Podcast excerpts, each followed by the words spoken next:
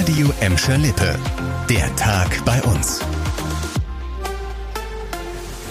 Mit Annika Böhnig, hallo zusammen. Beachvolleyball, Jogging, Fußball, Tennis oder Calisthenics, also Fitness mit Eigengewicht. Wer sich bewegen will, der wird bald im Gelsenkirchener Norden perfekte Bedingungen dafür finden.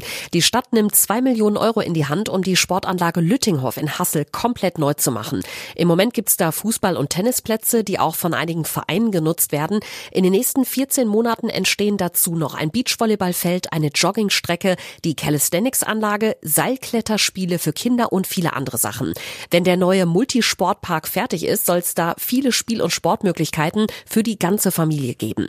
Kirsten Berg ist seit über 20 Jahren im SC Hassel und verantwortlich für die Cafeteria in der Sportanlage Lüttinghoff. Für sie ist der Umbau überfällig. Ich sage es sehr nötig, weil das ist alles nicht mehr zeitgemäß und für die Kinder, das finde ich alles echt super. Das Beachvolleyballfeld soll schon diesen Sommer fertig sein, der Rest dauert noch ein bisschen. Die Vereine sollen die Plätze während der Bauarbeiten aber ganz normal nutzen können. Die Erneuerung des Sportplatzes in Hassel ist übrigens nur eins von vielen Projekten im Stadtteil. Zuletzt wurde ja der Glückauf-Park mit Skateranlage gebaut, außerdem noch in Planung ein Fitnessrundweg, Hassel 8 soll er heißen und der könnte Mitte kommenden Jahres fertig sein. Heute Morgen haben sich die Busse und Straßenbahnen bei uns nach dem großen Warnstreiktag gestern ja wieder in Bewegung gesetzt. Zu lesen auch auf den neuen Anzeigetafeln der Straßenbahnhaltestellen in Gelsenkirchen.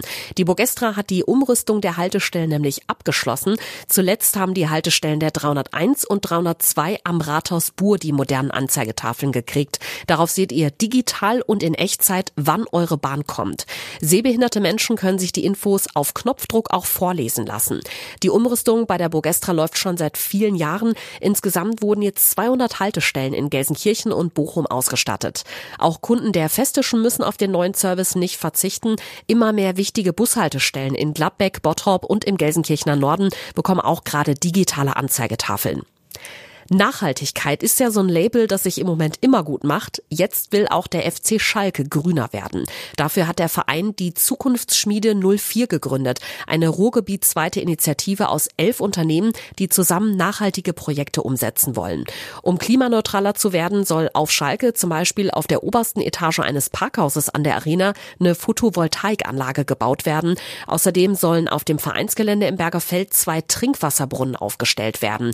Arndt Bär von Geld Gelsenwasser ist bei dem Projekt mit im Boot. Die werden dazu dienen, dass Besucherinnen und Besucher und Sportlerinnen und Sportler gerade jetzt in der heißeren Phase des Jahres ähm, Trinkwasser haben, ähm, Leitungswasser, weil Leitungswasser eine total nachhaltige Sache ist, CO2 spart und gesund ist. Und wir freuen uns, dass wir das so als erstes Projekt aus der Zukunftsschmiede gemeinsam entstehen lassen konnten.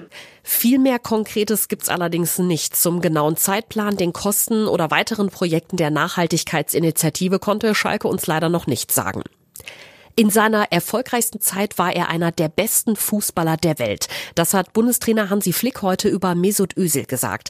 Der gebürtige Gelsenkirchener hat nämlich heute über Social Media erklärt, dass mit seiner Karriere als Profifußballer Schluss ist. Und zwar mit sofortiger Wirkung.